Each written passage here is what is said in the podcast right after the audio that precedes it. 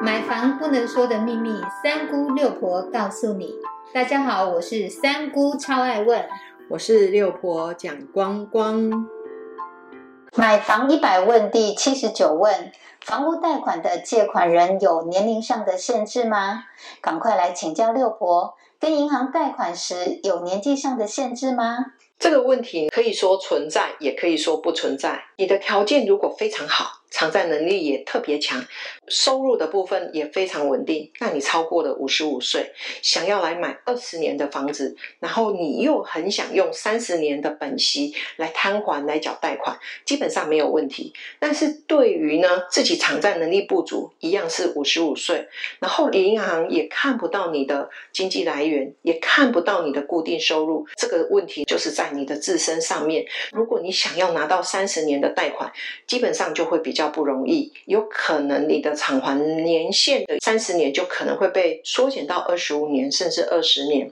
所以还款的来源财力才是重点，就是你自身能力才是重点。不同的银行呢，就会有不同的规定。有些银行非常的认真执行，就是你二十年的房子，再加上你的年纪五十五岁，超过的呢，他就不会乘坐。如果你自己的本身能力强的话，多数银行都还是会乘坐这样子。个借款案哦，另外六婆来提供一个资讯给大家参考，就是三大。房屋贷款的年限的规定，它的意思，六婆稍微解释一下。你申请贷款人的年龄，再加上你想要贷款的年限呢，大概呢就是七十到七十五之间。七十五其实是一个上限。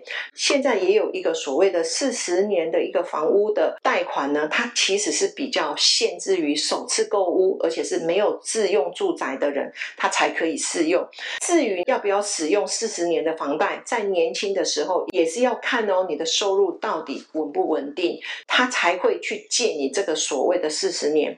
六婆其实还是会建议啦，如果你们有能力在每一年呢都偿还部分的一个贷款，这样子也不用到四十年。其实四十年拖长了之后，你只是把所谓还款的部分拉长而已，对你们的规划的部分并不是好事。其实，在整个房还款的过程中，必须要量力而为。很好的方式就是你每年去偿还所。所谓的本金的部分，这样子对你们自己的理财的方式才会有很大的帮助。贷款真的是一门大学问，如果是没有搞懂，建议可以再重新听一次哦，直到完全搞懂。